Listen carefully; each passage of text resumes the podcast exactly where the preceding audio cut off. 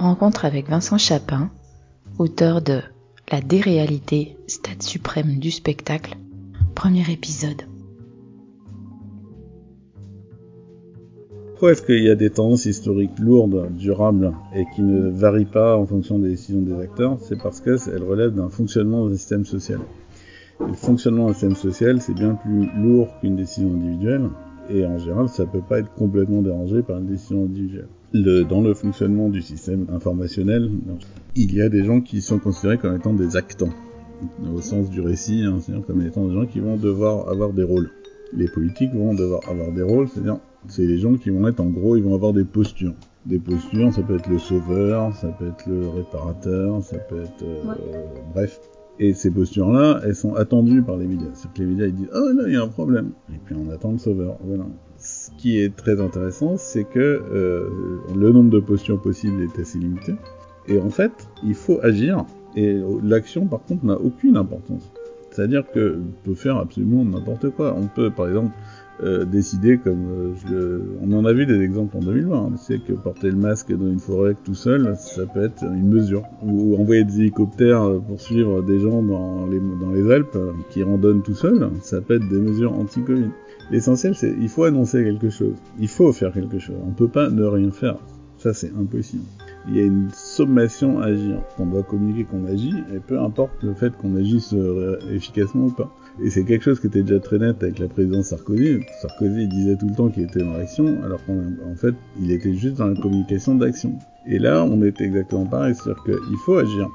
Et qu'est-ce que, bah, quand on agit contre une pandémie, qu'est-ce qu'on peut faire? On peut aggraver les mesures. En fait, à chaque fois qu'on nous disait qu'il y avait une nouvelle montée de contamination, il fallait aggraver les mesures. Euh, au départ, bah, on dit il faut un masque. Après, on a vu euh, Joe Biden avec deux masques. C'est un peu comme un poulet avec qui on coupe la tête quand tu à courir. Enfin, voilà, c'est ça agir. Mais ça, c'est une pente du fonctionnement, c'est-à-dire que à chaque fois qu'on communique qu'il y a un problème dans la société, il faut agir, donc créer de nouvelles mesures. Et c'est l'humain que j'ai envie de citer à ce moment-là, dire, au départ on pensait qu'on pouvait régler tous les problèmes dans l'État, maintenant on se rend compte que toutes les solutions apportent de nouveaux problèmes.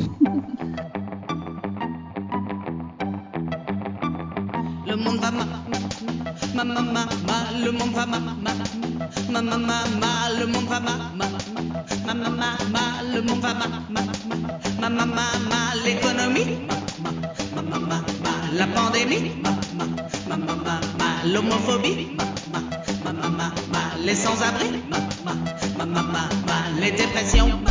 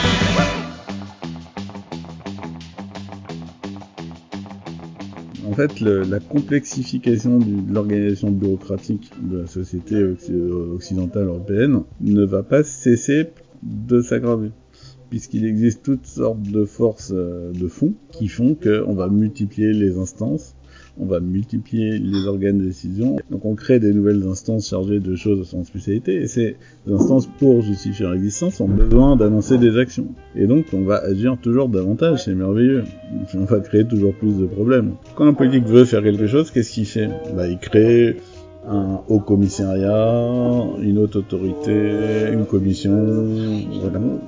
Qui se rappelle par exemple que François Bayrou est haut commissaire au plan Alors que euh, dans le plan, on a fermé FSNM il y a deux ans et que maintenant on veut rouvrir 30 centrales nucléaires. Donc, ça, ça prouve qu'on a planifié, qu'on a réfléchi. On voit vraiment pas du tout, du tout, du tout que ça fonctionne. Mais par contre, lui, il est content. C'est quand même une tendance lourde, c'est-à-dire le développement de la bureaucratie est une tendance lourde. L'antéchisme chez Aristote, c'est la fin naturelle d'un mouvement. Pour te donner un exemple, chez Aristote, les objets lourds tendent pour aller vers le centre de la Terre. Donc il dit, leur antéléchie est d'aller vers le centre de la Terre. C'est pas une finalité au sens humain du terme, c'est-à-dire qu'il n'y a pas de volonté euh, d'aller vers le centre de la Terre. Par contre, si on laisse aller librement tous les objets lourds, à un moment ou à un autre, à la fin de tout, ils finiront par arriver au centre de la Terre. L'idée, c'est exactement la même que celle dont on vient de parler, hein, pour dire que euh, le renforcement permanent de la bureaucratie est une tendance lourde. En fait, en téléchiste, ça désigne l'état final d'un système euh, tel qu'il peut être prévu par son fonctionnement. C'est-à-dire, les règles de fonctionnement les plus profondes mènent à quelque chose.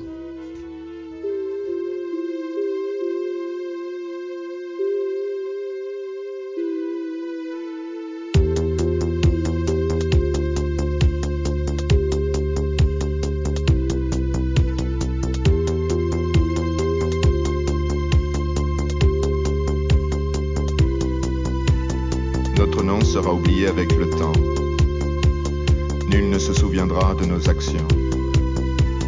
Notre vie passera comme la trace d'une nuée, se dissoudra. Notre nom sera oublié avec le temps. Nul ne se souviendra de nos actions.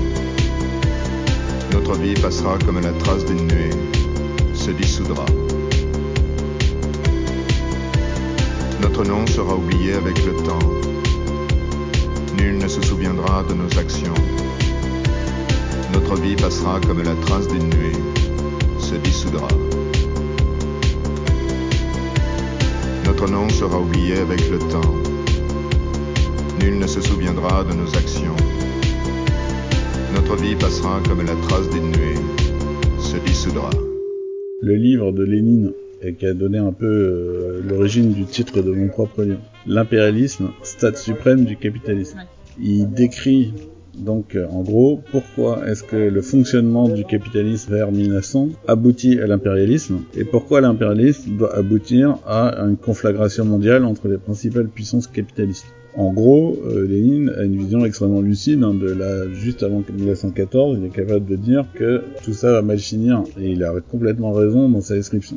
Tout simplement parce que les logiques profondes à l'œuvre dans l'ensemble des sociétés de l'époque sont descriptibles par quelqu'un d'informé lucide et que euh, du coup il n'est pas du tout en train de prévoir l'avenir et il n'y a pas de petit bonhomme caché dans le mur qui tire les ficelles, tout simplement sans complot, sans qu'il y ait un organe central de décision, c'est-à-dire qu'on est dans une forme de déséquilibre, les choses vont se diriger vers un clash. Lénine prévoit vraiment bien comment va finir la période qui vit, c'est-à-dire par une conflagration mondiale des puissances capitalistes. Et pourquoi? Bah, C'est relativement simple, on peut le dire, hein, c'est montrer ce que c'est que l'humantéchie. Le capitalisme, ça consiste à accumuler du capital et à vouloir le réinvestir et à maximiser les profits. Ce qui signifie à l'époque, comme il n'augmente pas les salaires de, des travailleurs de l'industrie, qu'il faut trouver des marchés extérieurs. Donc c'est l'impérialisme de marché. On cherche des marchés, on cherche à vendre, on oblige les gens à acheter. C'est l'occupation de la Chine, de l'Inde, etc. Et que pour pouvoir accomplir cet impérialisme de marché, on est obligé de s'accompagner d'une course à la puissance militaire. Et comme il y a plusieurs pays qui se concurrencent sur ce champ, il y a nécessairement une course aux armements qui fait qu'on produit de plus en plus d'armes et qu'on est de plus en plus en capacité de se menacer. Il y a une multiplication extraordinaire des capacités d'artillerie ou de marine dans les pays juste avant 14. Et il est facile de comprendre que tout cela se dirige vers un conflit majeur. C'est-à-dire que le jour où ça va exploser, ça va être catastrophique. En fond, le, la démonstration de Lénine est pas très compliquée, mais elle est parfaitement lucide. Entre nous soit dit, un certain nombre de politiques européens euh, de plus haut niveau avant 14 savait très bien vers quoi il se dirigeait et savait pas comment l'éviter. Donc ça, l'antééchie, c'est ça, c'est une finalité sans que personne ne décide de cette finalité. Euh, les, les systèmes vont spontanément vers une certaine forme de d'état. Un phénomène d'accumulation, par exemple, il y a toutes sortes de, de systèmes naturels d'accumulation euh, qu'on peut constater, euh, vont nécessairement vers un sommet et ensuite sur une fin. Par exemple, ça c'est un truc qu'on observe dans la nature, un cyclone, ça va vers un sommet puis de déchaînement de puissance, puis vers une fin. Crise économique, ça va vers un sommet de destructivité, puis vers une fin, et ainsi de suite. Une épidémie, c'est exactement pareil. Lente, dépression.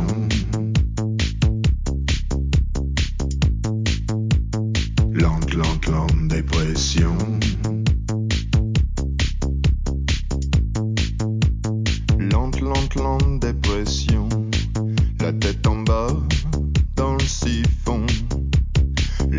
entrant dépression.